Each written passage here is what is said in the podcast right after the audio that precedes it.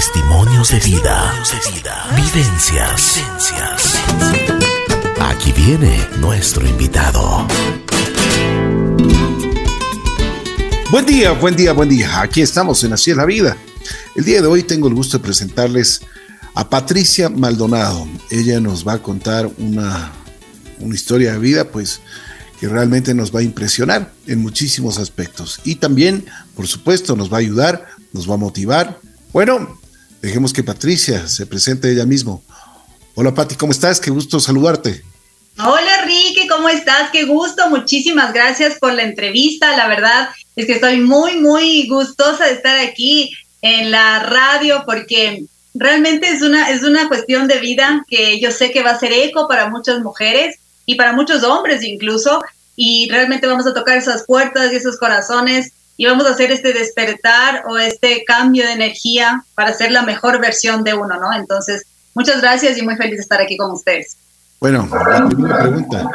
¿Hoy eres feliz? Hoy soy muy feliz, hoy soy plena, hoy hago lo que me apasiona. Realmente siento que la vida me ha dado muchas lecciones y gracias a esas lecciones es que ahora estoy donde estoy y puedo de, de, de verdad sentir lo que siento, que es una expansión no solamente de, de tranquilidad y de paz en mi ser, sino de conocimiento y abundancia, no solo económica, sino de lo que tenemos adentro y lo que tantas personas buscan, pero no saben cómo encontrarla. Sí, soy muy feliz en muchos aspectos de mi vida. Qué bueno. Empecemos. ¿Dónde naces? Eh, eh, ¿En qué parte del mundo tú naces? Cuéntame un poquito eh, cómo era tu entorno familiar, qué es lo que te inculcaron tus padres en valores, principios. Bueno, yo este, soy ecuatoriana, quiteña, de cepa, así que amo mi país, amo todos los rincones de mi país. ¿Cómo fue mi familia? Bueno, mi familia fue, mis papás estaban siempre unidos, mucha falta de cariño entre ellos, eh, nunca nos faltó nada material, nunca nos faltó nada que, que yo pueda recordar, pero sí faltó mucho amor, faltó mucho de esta entrega, de cariño, de acompañamiento como padres. Yo no les juzgo, obviamente, porque nadie te enseña a ser papá, pero sí podemos los padres enseñar a ser diferente tipo de hijos. Entonces, en pro a eso, eh, mis papás estuvieron como tuvieron que estar y dándome las enseñanzas que tuvieron que, que darme, ¿no? Así que mi familia fue estable, tranquila, te digo, económicamente normal, pero sí con esta falta de amor, con esta falta de compromiso hacia la parte emocional con los hijos. Una cosa, eh, ¿tú, no les, tú no les dijiste a tus padres, oigan, a mí me falta amor, me falta comprensión, me falta, me falta calor, calor humano. Como que a los nueve, diez años entras a una, a una edad en la que no puedes decir, y si quieres decir, no sabes cómo decir, porque también estás en un cambio hormonal. Bueno, yo soy la cuarta hija, este, eh, la última hija de entre cuatro hermanos. Entonces, si bien es cierto, mi mamá era mucho más apegada a mí, mi papá no. Entonces, de ahí se veían las diferencias, ¿no? Y aquí es algo importante que les quiero hacer notar. Eh, yo tenía una hermana, mi segunda hermana, ella sufría de epilepsia. Entonces, es como que todo, todo se enfrascaba o se enfocaba en ella. No solamente el tema eh, de cuidado económico y demás, sino toda la parte, toda la parte emocional también hacia ella, ¿ya? Entonces, es lo que nos movía un poco, siempre estar pendiente de ella.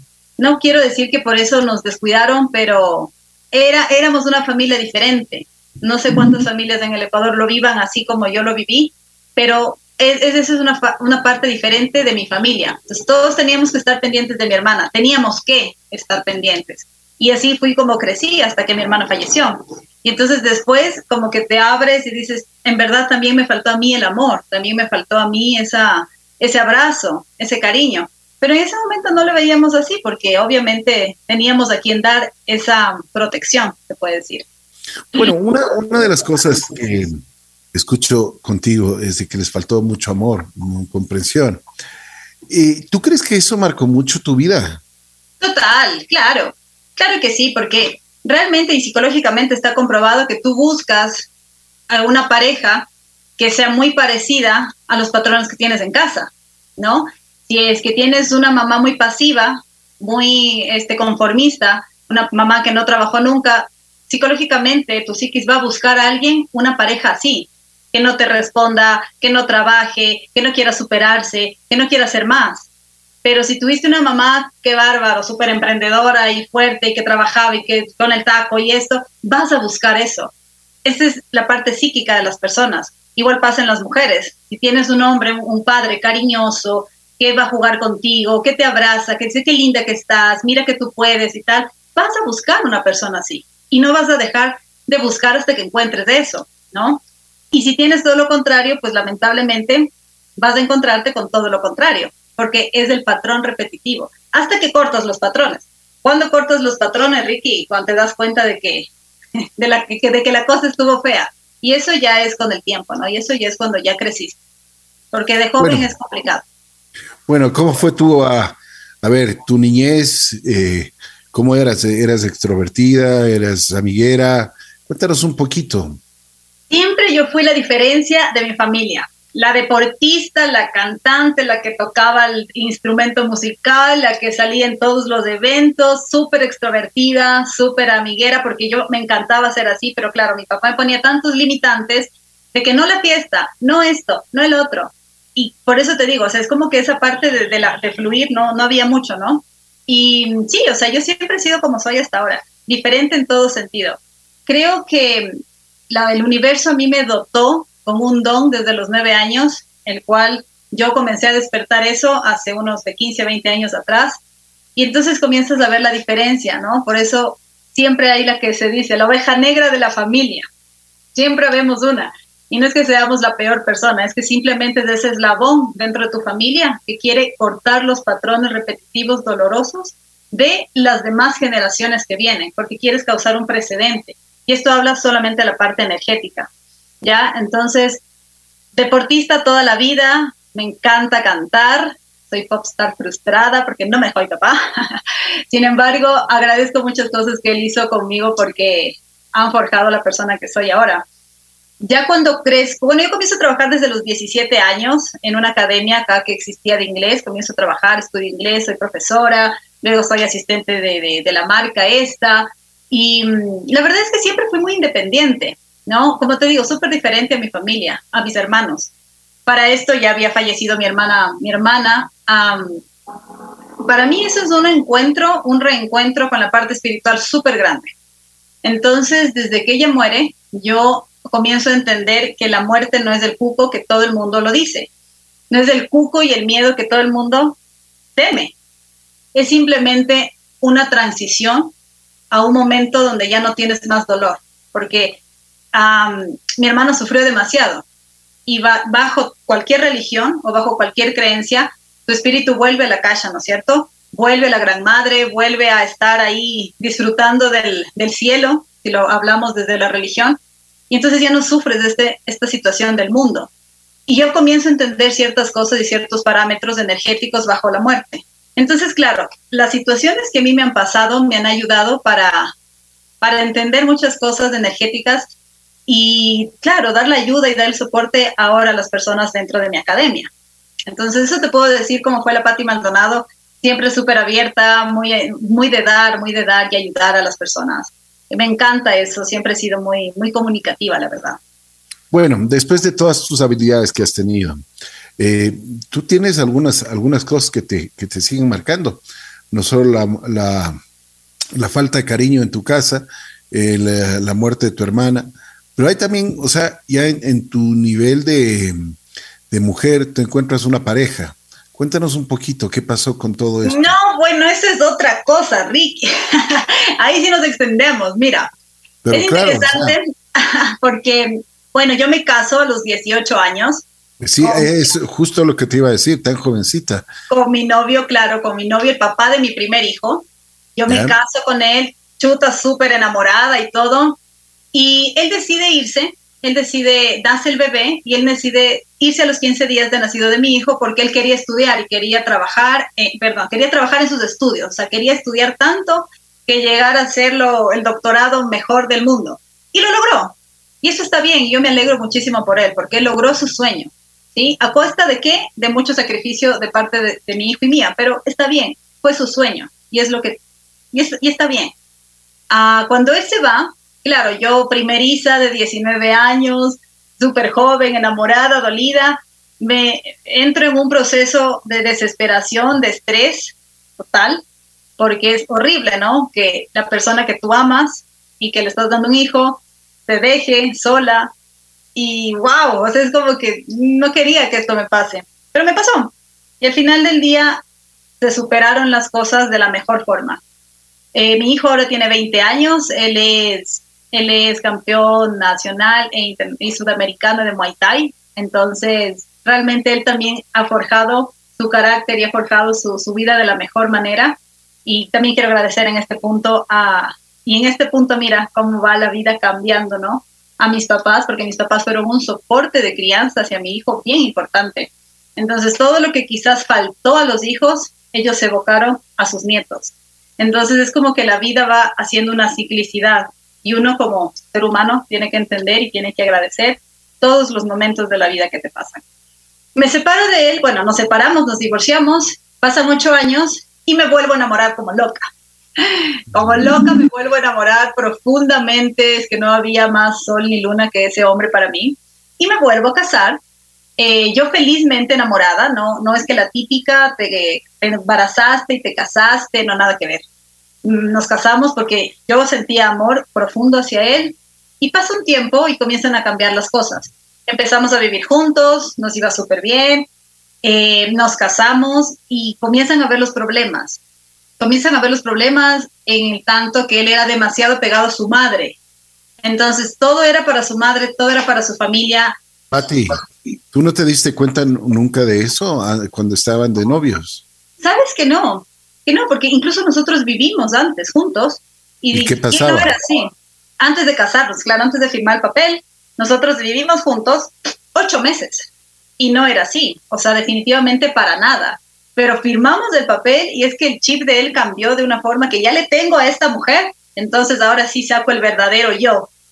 Y fue súper complicado porque es como que ya teníamos un, un cambio de vida entre ambos, ¿no? Ya habíamos gestado una vida juntos, ya habíamos hecho proyectos juntos. De hecho, yo trabajaba en una empresa multinacional obviamente no voy a decir los nombres, por ocho años, por siete años exactamente, donde yo tenía un cargo espectacular y ganaba un sueldo espectacular y realmente vivía espectacular. Y sin embargo yo dije, ok, no pasa nada, ya tuve lo que quise, ya viví lo que quise, ya viajé lo que quise. Bueno, ahora voy a centrarme entonces en tener este matrimonio que también quiero y que ya no quiero tener otro fracaso, porque en ese punto de la vida uno ve el, el divorcio como que como un fracaso, es que fracasé en la vida. No, no fracasaste, simplemente no se dio y tienes que agradecer que no se dio. Claro, ahora lo veo así. Antes no, pues antes sí era un fracaso total. pasa el tiempo, te digo, él comienza a cambiar, todo es para su madre, todo es para su familia, todo es para todo el mundo, menos para, para mí o para la casa. Y sin embargo, yo decía, ok, está bien, yo no tengo problema por eso. Yo de verdad me considero una persona relajada. Yo, en serio, siento que soy súper comprensiva súper comprensiva. Eh, renuncio a mi trabajo, ¿no? A este trabajo súper bueno que te digo, renuncio a mi trabajo, empiezo a trabajar con él, era ingeniero civil, y chuta, o sea, de tener un cargo de mandar y de ordenar y de tener toda tu oficina oliendo delicioso, ir a conocer las construcciones que yo no desmerezco, pero es tierra, es piedra, es ripio, son varillas, es un mundo que yo no conocía y que al final me terminé enamorando de ese mundo, porque yo sí soy de las personas que aunque no te apasiona lo que haces, sí sacas lo mejor de ese momento y aprendes y disfrutas, porque de eso se trata la vida, de disfrutar. Entonces, procesos y procesos que yo siempre he ido eh, alimentando mi cuerpo, alimentando mi conciencia, alimentando mi alma, entendía eso. Entonces dije, bueno, voy a disfrutar, voy a, ¿para qué sirve el ripio? ¿Para qué sirve el cemento? ¿Y cómo lo mezclo? Ay, esto se llama fraguar. ¿Y qué es fraguar? palabras que de verdad no, no están en tu diario vivir, ¿no? Y empecé. Ahora, ¿qué pasa con, con esta relación? Pasan dos años, yo me embarazo y por coincidencia, bueno, no es coincidencia, Ricky, no es coincidencia en esta vida, todo es una, un hermoso coincidir. Y mi ex marido me pide un favor que me envíe un mail a una cuenta que él tenía para una, una empresa que necesitábamos mandar una cotización. Entonces yo, claro, voy a, la computadora abro la computadora y quiero mandar un correo electrónico y no había, ¿no? Entonces antes en Hotmail, te estoy hablando hace casi 14 años atrás, Hotmail, tú ponías, ¿no es cierto?, la dirección de la persona que ibas a enviar y sé que te quedaba guardada. Entonces yo pongo la, dirección, solamente el primer nombre, y no aparecía. Para no hacerte largo el cuento, me doy cuenta que este correo era un único correo que tenía conexión con una única persona. Y esta única persona era la amante por dos años de mi ex marido. Y claro, yo embarazada, ya de como cinco meses, me entero que él tenía una relación a distancia y que era ingeniero civil, te digo, y me decía, mi amor, voy a, voy a, tengo que hacer un trabajo en Manta o me tengo que ir a Guayaquil. Y, y no existían tales trabajos en realidad. Existía esta semana de pasar con la amante en alguna parte del Ecuador, tal vez aquí mismo en Quito. Y todo eso yo me entero mediante esta situación. Claro, para mí súper dolorosa, súper cruel, porque cuando tú estás embarazada, y no es que uno se haga, es que las hormonas son un cóctel de hormonas que está en tu cuerpo. ¿Por qué? Porque no solo tienes que soportar contigo misma, sino tienes que soportar con el crecimiento maravilloso que es la gestación. Pero entonces, claro, los hombres no lo van a entender y las mujeres que no son mamás tampoco lo van a entender.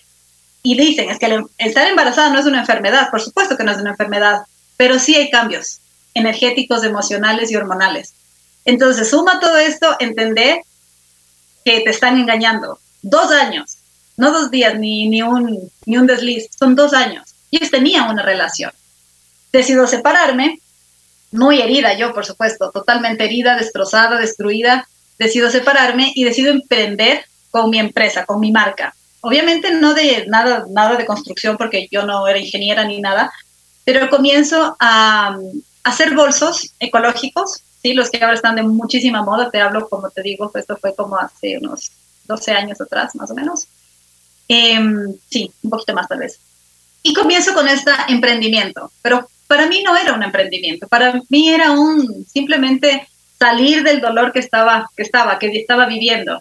Y la verdad que después salió una empresa, una fábrica a la que yo pude dar un montón de, de fuentes de trabajo a varias personas trabajé con grandes marcas en este país y crecimos un montón, ¿no? Entonces esto fue como la parte laboral que me ayudó a sostener todo este dolor emocional, que no estaba trabajándolo, yo estaba encontrando una válvula de escape, pero dentro de mí yo no estaba trabajando esta parte, esta parte emocional. Sin embargo, estaba yo haciendo una válvula de escape que me estaba dando satisfacción económica, ¿no? Mientras seguía el proceso de embarazo. Pasa el tiempo, este hombre me busca, yo todavía loca enamorada, me pide perdón y digo, bueno, sí, está bien. Otro fracaso, y entre mil comillas, no quiero en mi vida, entonces, ¿qué hago? Vuelvo con él, porque yo todavía sentí amor, ¿no? Sí, dígame, tal vez tonta, pero es que te engañó. Claro, pero es que es un proceso que yo tenía que pasar para luego entender. Y en nombre del amor, en nombre de muchas cosas, como se cometen los peores errores y las peores guerras y las peores situaciones, ha sido en nombre del amor y de, y de y de la religión, ¿no? Ah, bueno, este fue uno de esos casos. Al final tenemos nuestro hijo, cambia, o sea, no te imaginas, Vicky, fue como otro hombre. El hijo en sus brazos y fue otro hombre, completamente diferente. Entonces yo dije, qué bueno, gracias Dios. En esa época yo era aún católica, estaba en una conversión, ¿no es cierto?, de entre catolicismo, monoteísmo, politeísmo, encontrar nuevas cosas que de verdad yo ya no me satisfacía en la parte en la parte este, religiosa, ¿no? Siempre tuve mis dudas desde muy pequeña, pero crecí en, una, en, un, en un colegio católico, entonces es como que la presión social te hace ser católica, te hace ser tal o cual situación. Salir de ese cascarón también cuesta. Pero cuando comienzo a tener estos procesos dolorosos, desde mi hermana, que fue un dolor para mí, desde estos engaños, que fue otro dolor para mí, comienzo a abrir esa parte, esa carcasa mía o esa pineal, como quieran llamarla, y entender que no va por ahí, porque eso a mí no me daba paz. O sea, hincarme ante una iglesia y a mí, Patricia Maldonado, eso no le daba paz. De pronto muchos miles de personas sí lo hacen. Y empiezo a investigar y a conocer nuevas cosas. Entonces digo, no, quiero saber más, quiero conocer más, quiero reencontrarme, porque yo no le quiero dar una mala vida a mi hijo. Yo quiero ser una madre cariñosa, yo quiero ser lo que yo no tuve y comienzas, ¿no? hacer una introspección. En medio, o sea, en medio de esto y a la par, él jamás aceptaba que uno pueda pensar diferente. Entonces comenzaba el daño psicológico, las palabras hirientes, comenzaban todos los maltratos, los maltratos no físicos en ese momento, porque eso vino un poco después. Y claro, yo no quería, o sea, ya no quería ser católica. A mí no me nacía ir a las misas de los fines de año, por ejemplo. Sí, pero es que esto no, porque al final del día toman, beben, hacen todo. ¿Y a nombre de qué? De la religión. O sea, para mí era un poco absurdo. La verdad fue así. Y entonces muchos problemas. Problemas porque yo no estaba de acuerdo con el pensamiento de su familia, problemas porque yo no quería hacer tal cosa, problemas porque yo estaba ganando más que él en un momento. Y entonces comenzó a haber una rivalidad, rivalidad por él. Nace mi hijo, cambia perfectamente, cambia, es un hombre ideal, seis meses. Y a los seis meses volvió a ser la misma persona que fue hace tiempo atrás. Sin embargo, yo decido quedarme ahí porque digo, no, o sea, yo quiero, quiero, quiero seguir y quiero sostener este matrimonio porque en verdad yo te amo quiero sostenerlo.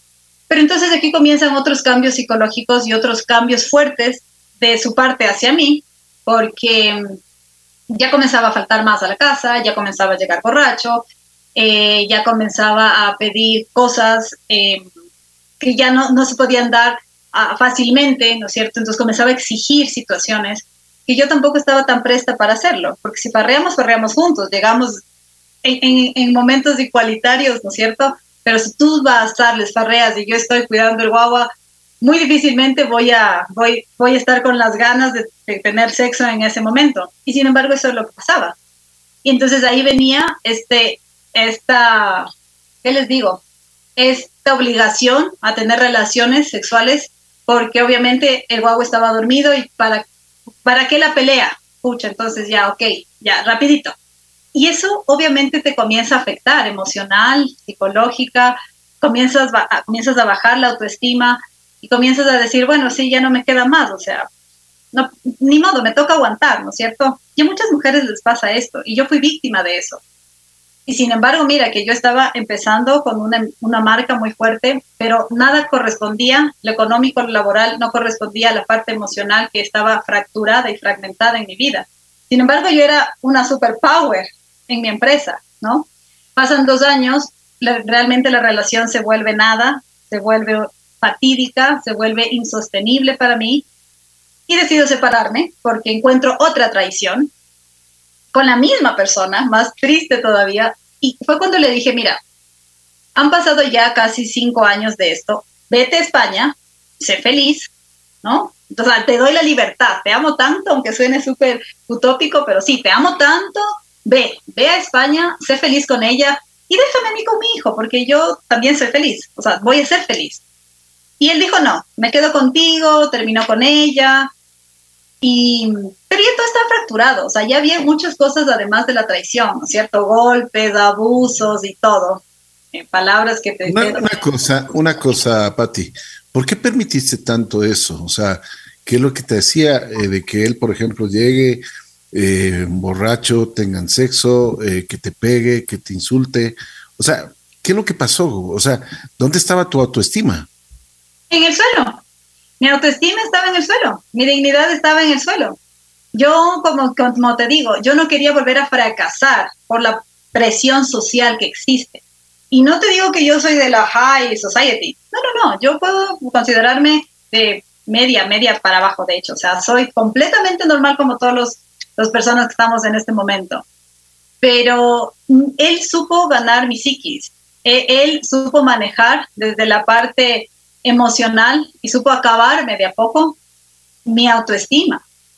Y yo, a pesar de que laboralmente era una superpower, porque de verdad que en cinco años yo logré que mi empresa facture con una de las mejores marcas de aquí en el país, incluso a mí me contrataban para hacer merchandising para conciertos internacionales. O sea, a ese punto. Pero dentro de la casa, mi autoestima y mi dignidad están en el piso. Porque él logró eso en mí. Claro, yo permití que eso pase. En nombre del amor, en nombre de que ya no quiero volver a fracasar, en nombre de que ya no le puedo, este, este guau así tiene que crecer con el hijo, porque el otro primer hijo mío no creció con el papá, entonces este sí tiene que crecer. Entonces yo me voy a autosacrificar para que, entre mil comillas, haya una familia. Pero eso no es familia. Eso no es familia. Eso es un desgaste, eso es doloroso, eso es dañar a tus hijos, ¿no? Por eso yo creo que soporté todo esto, porque es, es como chévere que digan, sí, está casada y tiene el hijo, a diferente de que, ay, tiene dos hijos y uno de cada hombre. Es la presión social lo que te mata. Pero... Y, el que dirán. ¿Perdón? El que dirán. Claro, el que dirán, el que, qué onda. O sea, yo entré, con, entré a medios, comencé a hacer, a hacer bulla, mi marca comenzó a hacer bulla en medios de comunicación. Entonces, para esto yo te digo, mi hijo ya tenía dos años y mi empresa estaba súper arriba, definitivamente yo era como la preferida, la marca, como marca personal, como Patricia Maldonado y como marca, marca corporativa. Entonces a mí me, entrevistaban en radios, en revistas, estaba en medios de comunicación televisivos, porque claro, era como este auge del bolso ecológico y que esta mujer emprendedora que ahora es empresaria puede dar este trabajo a casi 30 personas y, imagínate, o sea, claro, en esa época tenía 28 de años y entonces impactas, ¿no? Impactas. una cosa, eh, una cosa, ¿y dónde estaba tu familia ante todo esto? O sea, de las personas que... Porque, porque si te pegaba, o sea, me imagino que te, dejaba con, uh, con rastros de, de, lo que te hacía, ¿no? O sea, que él era tan inteligente. Además, además de que o sea, el maltrato, no, o sea, llega un momento que, ya, pues, o sea, reaccionas. Claro, total. Lo único que, si, si ya no tienes a tu esposo, o sea, estás con tu hijo, pero lo único que te queda es tu familia. Sabes que en ese sentido, yo, mm, mi familia no es que sea tan unida, ¿sí? O sea, no es que yo pueda ir donde mi hermano mayor y decirle, ñaño, mira, me está pasando esto, porque mi hermano me lleva 10 años. Eh, yo fui la última, la última del, o sea, mi hermana anterior me lleva ocho años, la anterior me lleva nueve y, la, y el otro me lleva diez. Entonces, en medio de ellos estaba mi hermana María, ¿no? Eh, que, que, falleció y con ella yo sí hice mucho match y los otros dos son ellos. Entonces, no es que yo tenía el apoyo de ellos en ciertas cosas. Y la verdad es que a mí no me gusta ser como bomba de, de, de mis problemas. Siempre he tratado de solucionarlas de salirlas, de salir con, con, yo sola con lo que yo he podido, ¿sí? Porque al final del día son problemas dentro de casa. Y mira, como dice el refrán, el tercero siempre sale mal parado. Entonces, ¿qué tal que yo sí hablaba con mis papás y que mis papás tomaban una actitud un poco, no sé, no sé, tal vez grosera, yo no, no sé las reacciones que hubieran tomado. Y al final yo seguía feliz o, o no feliz, pero seguía con el marido. Entonces el tercero siempre sale mal parado. Y en, pro a eso, yo nunca dije, toqué las puertas de, las casas, de la casa de mis papás. ¿sí? Aparte que mi papá es un demasiado pasivo. Él es demasiado pasivo. No, no, no es que te va a ayudar a, solucionar algo. Y claro que reaccioné y fue cuando, aquí viene, aquí viene cuando reaccionó. Pasa que a mí me encantan los girasoles, ¿no? Y en una calle de acá de Quito, por la Plaza de Toros, hace tanto tiempo vendían flores ya era un cúmulo de tantas cosas, pero sin embargo te digo, o sea, yo es como que no quiero más problemas, dejémoslo así, no quiero más cosas de esto, dejémoslo así. Ya no quiero más, pero dejémoslo así. Y también ya no me importaba. O sea, es como que esa parte fue en silencio muriendo en mí. Y es toda la razón lo que dicen estos gurús, ¿no? Cuando la mujer te está presionando, todavía le importas. Y cuando definitivamente ya dejó de presionar y sigue ahí, es que ya se acabó. Y es así, tal cual es real, a mí me pasó. ¿Cuándo pasa el hecatombe en ese matrimonio? Cuando, y por esta razón, mira, que puede ser tan chiquita, pero para mí fue el hecatombe.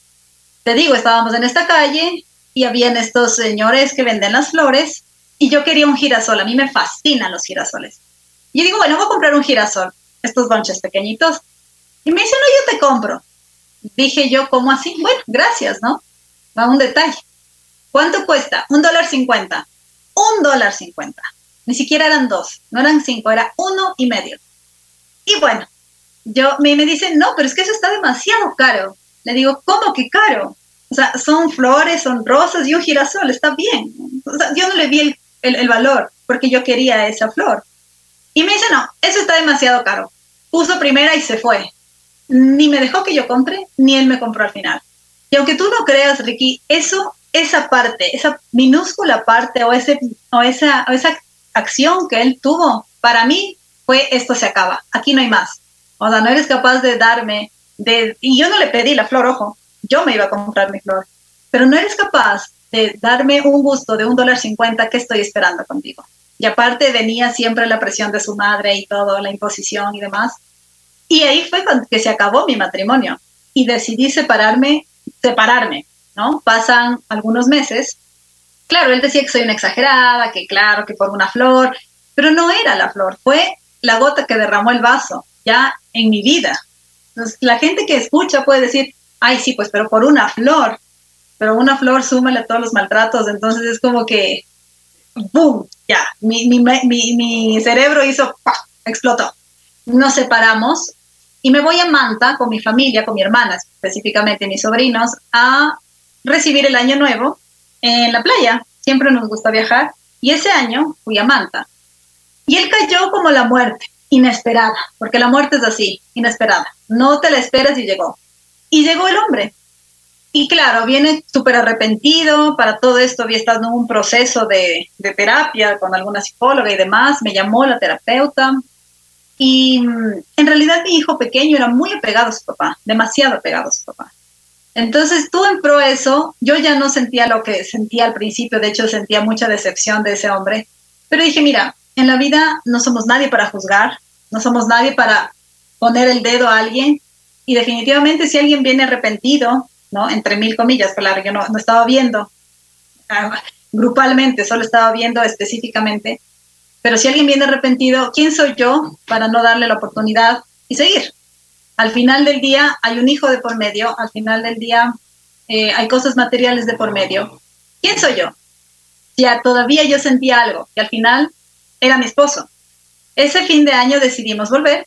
Tuvimos relaciones como hace no habíamos tenido, ¿qué te digo? Pues un montón de tiempo.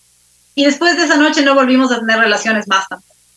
Regresamos a Quito yo seguí en mi auge espectacular con mi empresa, ¿no? Más empoderada que nunca. O sea, no te imaginas, fue, fue un boom, la verdad es que fue un boom y recordar eso a mí me, me causa mucho orgullo, ¿no?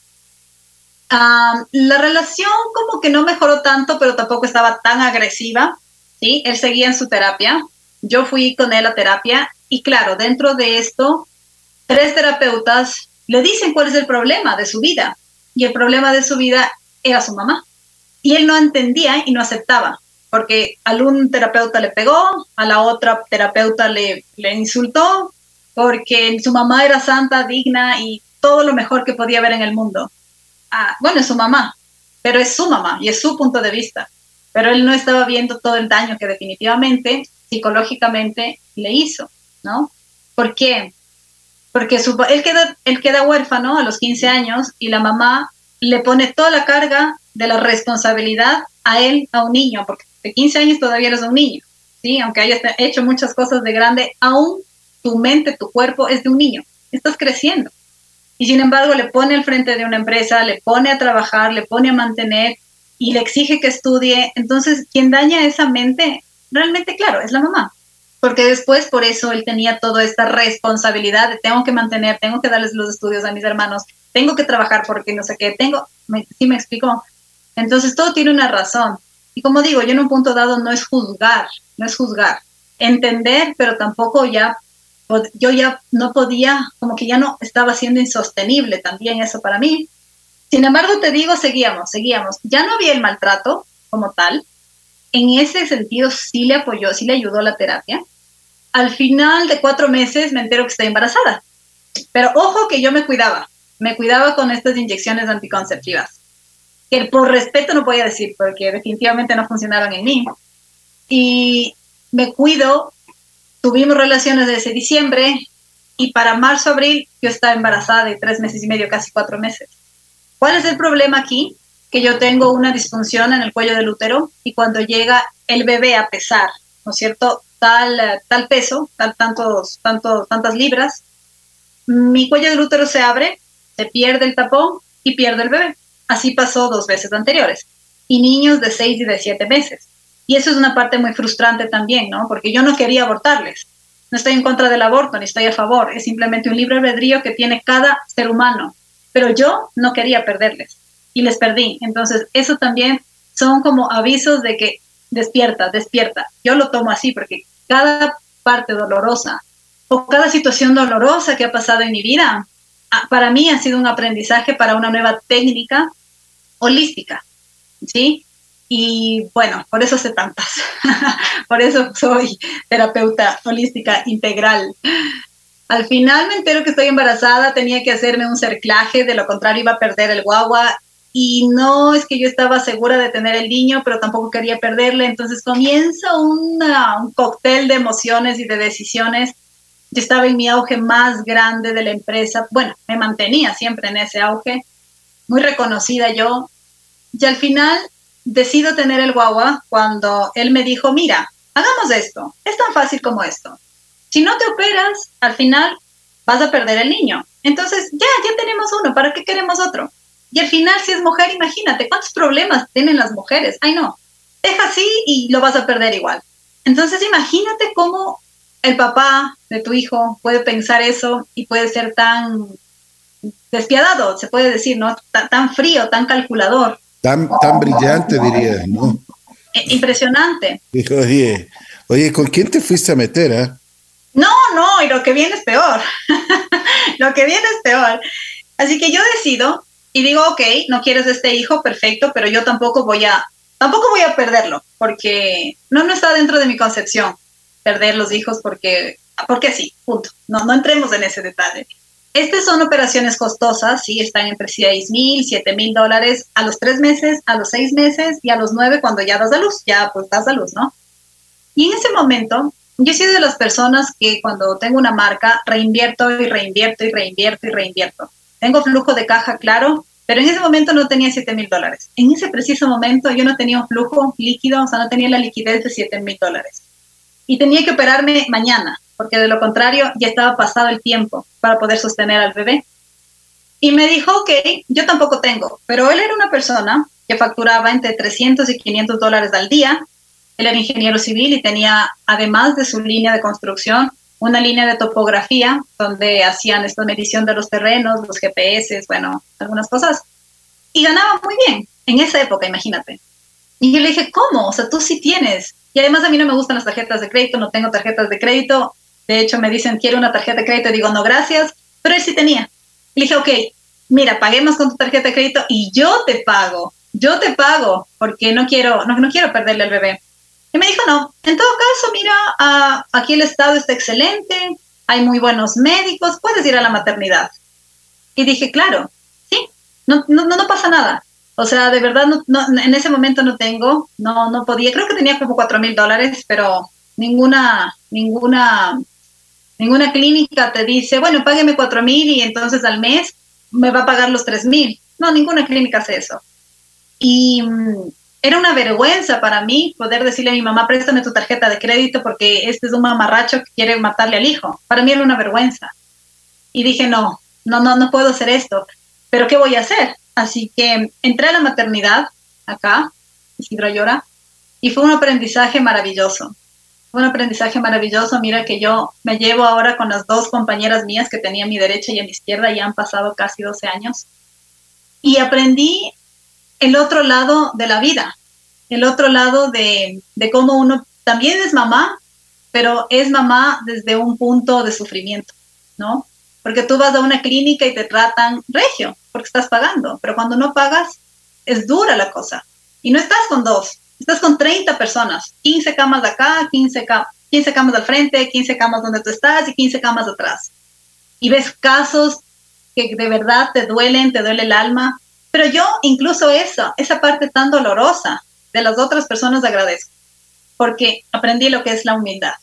Aprendí cómo no solamente el dinero te hace feliz, esas mujeres tal vez con, con, su, con su limitación de recursos también sentían la felicidad de tener un hijo. ¿Sí? Entonces es esa parte de, mi vida, de verdad me enseñó un montón a ser humilde y a, aprender a valorar, aprender a valorar todo lo que, todo lo que tenemos y a veces no nos damos cuenta. Salí de ahí a los 15 días, creo, porque claro, fue complicado, complicado ya sostener después. Al final del día di a luz, pasaron unos meses horribles porque ese embarazo, mi hijo lo sabe y lo digo con amor, pero el embarazo del Julián para mí fue horrible, fue terrible, porque claro, todas las emociones de frustración ah, se, se, evocaron en lo físico, entonces me comencé a enfermar, porque el rechazo del papá al niño, yo ya no podía trabajar como antes, yo soy súper activa, súper movida, súper productiva, y claro, no podía porque estaba operada. A veces los medios de comunicación sí son un poco crueles, entonces algunas dos revistas me dijeron, ay, otro hijo, o sea, también estamos diciendo que eres súper pro y todo, pero otro hijo, o sea, tampoco es lo que queremos. Me quitaron la portada de la revista. Entonces, imagínate, tantas cosas que yo emocionalmente tenía que soportar. Y si la, si la cabeza no está al frente, la verdad es que sí hay muchos, muchos, muchos declives, ¿no? Dentro de, de la producción.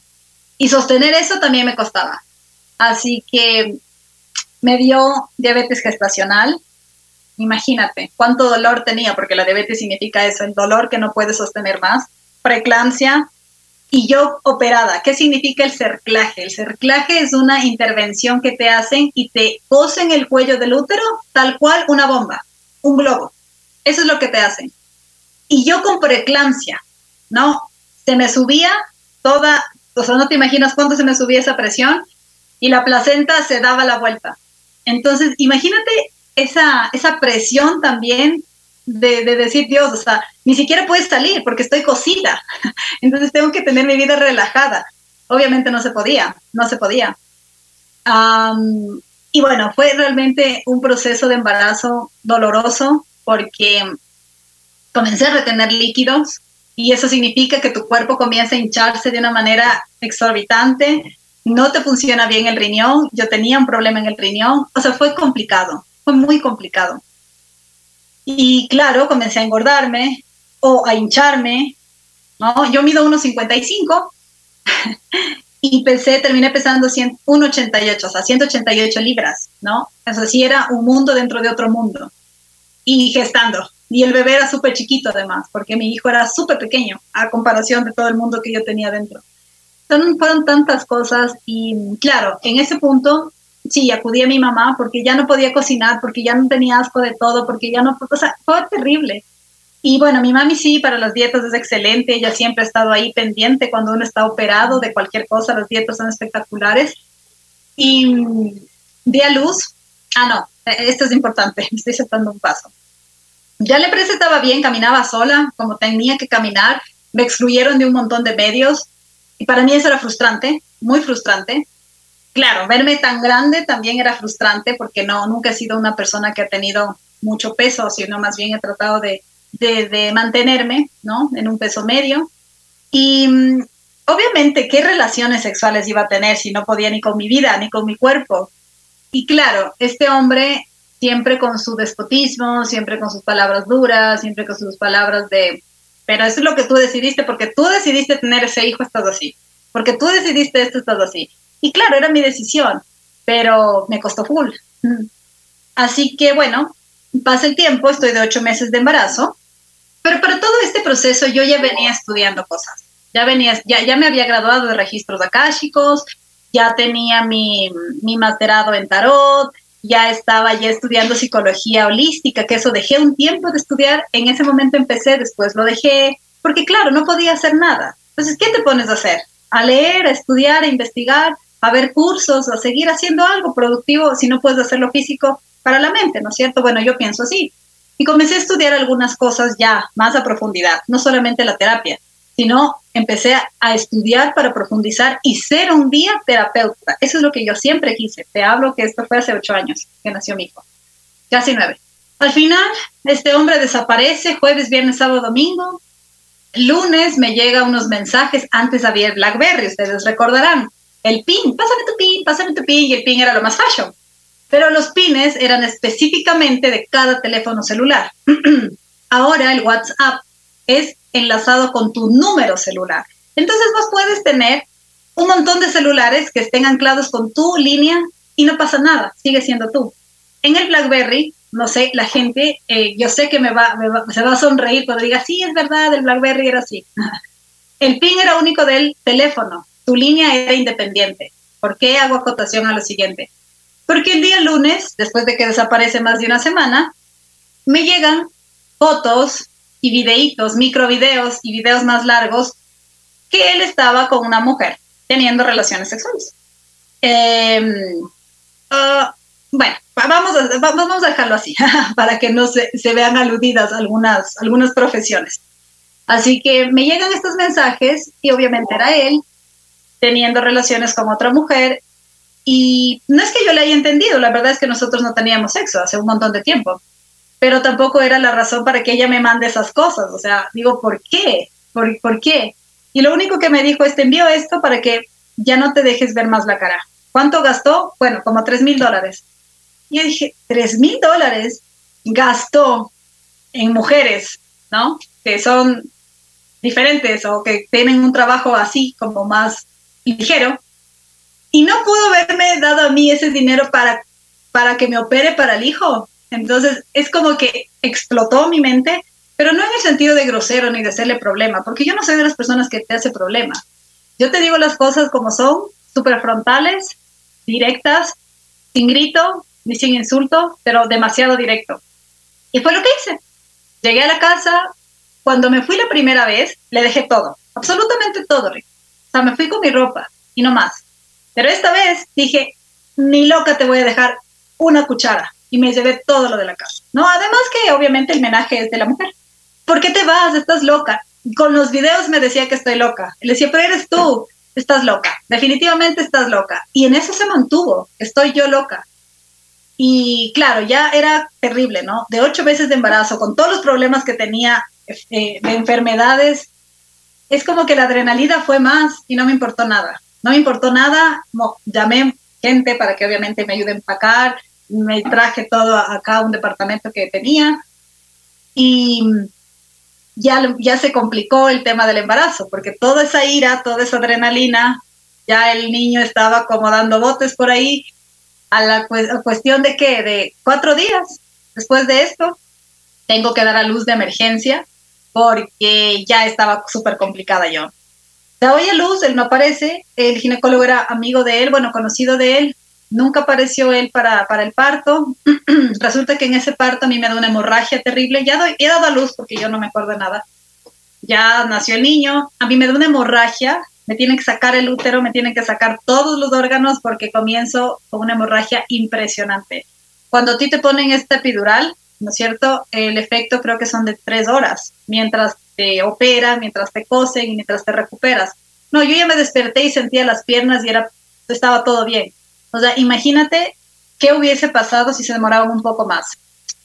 O sea, te digo que para mí eso fue como, Pati, tienes que quedarte aquí porque algo, algo súper grande tienes que hacer en esta vida, algo tienes que, un legado tienes que dejar de, de un mensaje, ¿no? Y, y fue eso, fue eso cuando yo obviamente ya decidí no, no volver con él. Económicamente yo estaba bien, emocionalmente acabada y destruida, porque es duro enfrentarse con tres hijos, ¿no? El papá de mi primer hijo se dedicó tanto a estudiar que se deslindó completamente la responsabilidad de papá. Mi segundo hijo muy apegado al papá, papá que, pucha, quería que al siguiente hijo le matemos. Entonces es como que todo se te vuelve un champú en tu cabeza. Al final de esto, viene él a mi casa y me dice, y esto es lo más duro, ¿no? Una de las cosas más duras. Obviamente, yo había quedado de 188 libras, bastante gordita, bastante gordita. Eh, tenía leche a morir, o sea, utilizaba un brasier 40C, ¿no? Yo no soy 40C ni de loca, yo ahora soy 34. Imagínate con 40C. Entonces era una mujer sumamente grande, sumamente grande. Y él me dice, Patti, te va a tocar volver conmigo. Yo como que tocar, volver, o sea, ¿cómo, por qué? Yo, ¿por qué voy a volver contigo? Y estas palabras a mí me quedaron tanto en mi cabeza y en mi psiquis y en el amor propio y en mi ego, que, pero te juro, Ricky, que yo le agradezco, porque quizás si no hubieran sido por estas palabras, yo no hubiera tomado la decisión que tomé después. Y me dijo, porque mírate, no das ganas, das pena. Entonces, ¿quién va a estar contigo? Tienes tres hijos y estás como estás, no das ganas, das pena. Así que ni modo, te va a tocar volver conmigo. Puedes creer, o sea, puedes creer que obviamente hace cinco días di a luz, no, no quedas de hecho la Barbie, ¿no? O sea, creo que ni las super famosas, o bueno, no sé, capaz que ellas. pero una persona normal no queda súper guau después de dar luz. Y creo que esas palabras movieron tanto este amor propio también para mí y dije, no, nadie va a querer estar conmigo. ¿Cómo? y bueno, comencé un proceso de conocimiento de la Ayurveda, conocí, entré un poco, hay un poco con el conocimiento del Tantra, que el Tantra te habla de todo esto del amor propio, del reconocimiento, del amarte, del valorarte, del sentirte, del realmente no importa si tienes súper buen cuerpo, ¿para quién? O súper operaciones, ¿para quién? Es para ti, no es para nadie más, no es para cumplir el estereotipo de la mujer 90, 60, 90, ¿no? Todo eso, entonces empecé a, hacer un detox de mi mente, de todo el dolor que había sentido, de todos los sufrimientos, de toda esta parte mediocre que yo había, que yo había permitido en mi vida. Y entonces comienzo a comer mejor, comienzo a hacer ejercicio, comienzo a tratarme mejor desde mi parte mental y sí, entender y aceptar e integrar, que ese es uno de los secretos. Aceptar que estoy gorda, estoy con leche, estoy con los senos hasta no sé dónde, porque estoy dando de lactar, ¿no? No soy una irresponsable que subió de peso por comer lo que quería. Es un proceso que estoy sufriendo y además es una bendición que esté viva, porque pude haberme muerto en esa, en esa mesa, pude haber dejado a mis tres hijos huérfanos, entonces yo comencé a cambiar mi chip y fue la única forma de yo darme cuenta que esa era la solución para reencontrarme y para valorarme, porque nadie más me iba a valorar. O sea, si tú no te valoras, si tú no ves en ti las fortalezas e integras tus debilidades a tu vida, nadie más lo va a hacer. La gente le encanta juzgar por todo, porque es guapa, porque es fea, porque es gorda, porque es flaca, porque habla de sexo, porque no habla de sexo, por todo te juzga. Y si uno comienza a vivir en eso que yo viví por tantos años en mi matrimonio, por el miedo al que dirán, por el otro vez, por no fracasar y todo lo que ya habíamos hablado, hubiera seguido en ese círculo vicioso, nocivo y dañino para mi vida. Y decido no volver con este hombre, ya una vez que estaba realmente mejorando mi, mi físico y mi mente y mi corazón, porque comienzo a amarme más, comienzo a valorarme más y digo, qué bruta, ¿cómo soporté tanto? Oh, qué va, Pati, pero bárbara. Y es lo que tenía que pasar para yo ahora estar aquí y decir, ¿saben qué? Sí se puede, sí se puede. Y decidí no volver más con él porque yo dije, no es congruente a mi vida que alguien sufra lo que yo estoy sufriendo, porque mis hijos van a crecer con esa normalidad de abusar a la mamá, de gritar a la mamá, de llegar borracho, de no llegar. Los niños piensan que eso es normal porque sí estás creciendo y no es juzgable para ellos son juzgables los adultos que hacen tonteras y luego juzgan al niño. Es que es malcriado, es que llora, es que grita, es que usted no le supo reprender en su momento, señor, ¿no? Y entonces yo dije, no es justo que las parejas de mis hijos sufran lo que yo estoy sufriendo, porque ellos van a crecer con esta idea de que es que eso es normal, porque mi papá lo hizo, entonces yo también lo voy a hacer, ¿dónde está lo malo? ¿Sí me explicó? De acuerdo. Patti, te quiero agradecer muchísimo. Realmente es, Una historia, de vida que esto, como yo dije, nos va a motivar a muchísima gente. Pues primero a respetarnos a nosotros mismos, primero, como eh, y por supuesto respetar a nuestra familia, a nuestros hijos, nuestras familias que son tan pero tan importantes. Te quiero agradecer muchísimo, muy valiente, eh, me ha dado mucha pena escuchar lo que, lo que realmente nos has contado el día de hoy, pero eres una mujer luchadora y espero que eh, tantas personas que nos escuchan el día de hoy, pues hayamos aprendido de tu historia de vida y que realmente sea una motivación para ser mejores día a día. Claro que sí, es que eso es lo más importante. Y lo más importante, Ricky, y con esto cierro agradeciéndote a el espacio, eh, no se den por vencidos por los sueños que quieran. Y esto va a sonar súper utópico, pero es lo único que te mantiene vivo. Yo siempre quise ser locutora de radio, lo fui. Quise estar nuevamente en medios y estoy. Quise tener mi academia holística y lo tengo. Pero todo esto lo he logrado solamente teniendo en conciencia de lo que yo soy. y dejando los juicios y los prejuicios de las personas. Yo tengo 39 años, nadie me calcula de esa edad, y me dicen, pero ¿cómo puedes hablar de sexualidad? Yo, porque la sexualidad es hermosa, porque la sexualidad bien llevada es lo más divino. Y entonces reconócete desde esa manera amorosa y nunca te alejes de lo que quieres ser. O sea, nunca se alejen, nunca se alejen de, de los sueños, de lo que ustedes soñaron cuando eran más jóvenes, porque sí se lo puede lograr, sí se puede lograr y yo soy de verdad un fiel testigo de las personas que me conocen, me siguen en redes sociales, cómo sí he podido lograr y materializar las cosas que yo hace tiempo lo dejé por tonta, por miedo, porque no era el momento y ahora, a mis 39 años, y estoy grande, la verdad, lo estoy haciendo, lo estoy logrando y estoy plena y me siento joven y me siento linda y me siento sexy y me siento, no sé, wow. Eh, pero eso se trabaja, eso se trabaja desde la mente y sobre todo desde el corazón. Muchísimas gracias, gracias Patti Maldonado, estuvo aquí en nosotros, por supuesto, en Así la Vida.